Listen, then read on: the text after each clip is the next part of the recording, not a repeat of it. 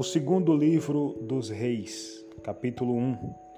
Moabe revolta-se contra Israel e Acasias adoece.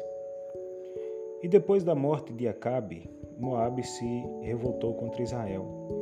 E Acasias, pelas, grandes, pelas grades de um quarto alto que tinha em Samaria, adoeceu e enviou um mensageiro e disse-lhe: Ide perguntai a Baal Zebub, deus de Ecrom, se sararei dessa doença.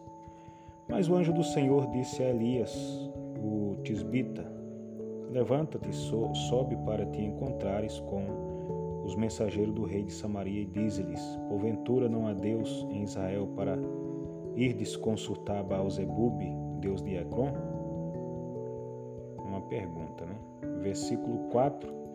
E por isso assim diz o Senhor: da cama que subiste, não descerás, mas sem falta morrerás. Então Elias partiu. E os mensageiros voltaram para ele e lhe disse que há que voltasse. E eles disseram: Um homem nos saiu ao encontro e nos disse: de voltai para o rei que vos mandou e dizer-lhe: Assim diz o Senhor: Porventura não há Deus em Israel para que mandes consultar a Baal Zebub, Deus de Ecrom? Portanto, da cama que subiste não descerás, mas sem falta morrerás. E ele lhes disse: Qual era o trajo do homem que vos veio ao encontro e vos falou essas palavras? E eles lhe disseram: Era um homem vestido de pelos e com os lombos cingidos de um cinto de couro. Então disse ele: É Elias, o tesbita. Versículo 9: O fogo do céu consome cem homens.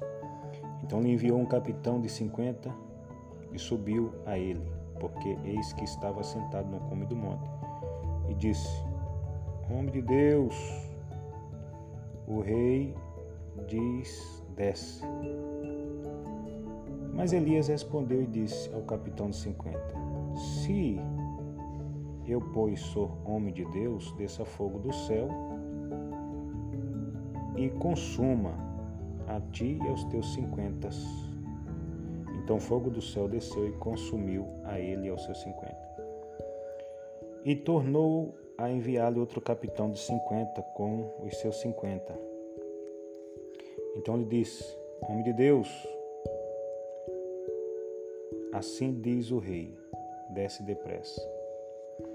E respondeu Elias e disse-lhe: Se eu sou homem de Deus, desça fogo do céu e te consuma a ti e aos teus cinquenta. Então fogo de Deus desceu do céu e o consumiu a ele e aos seus cinquenta.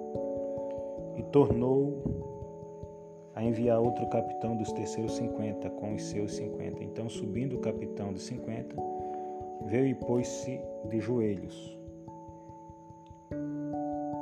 diante de Elias e suplicou-lhe e disse-lhe: Homem de Deus, seja, peço precioso aos teus olhos a minha vida e a vida desses cinquenta teus servos Eis que fogo desceu do céu e consumiu aqueles dois primeiros capitões de cinquenta, com os seus cinquenta. Porém, agora seja preciosa aos teus olhos a minha vida.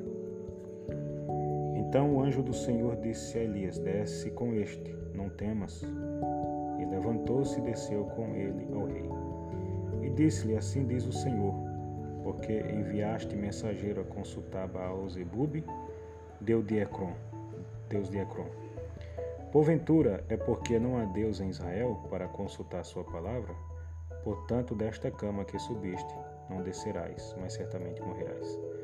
Assim, pois, morreu conforme a palavra do Senhor que Elias falara, e Jorão começou a reinar em seu lugar, no ano segundo de Jeorão, filho de Josafá, rei de Judá, porquanto não tinha filho.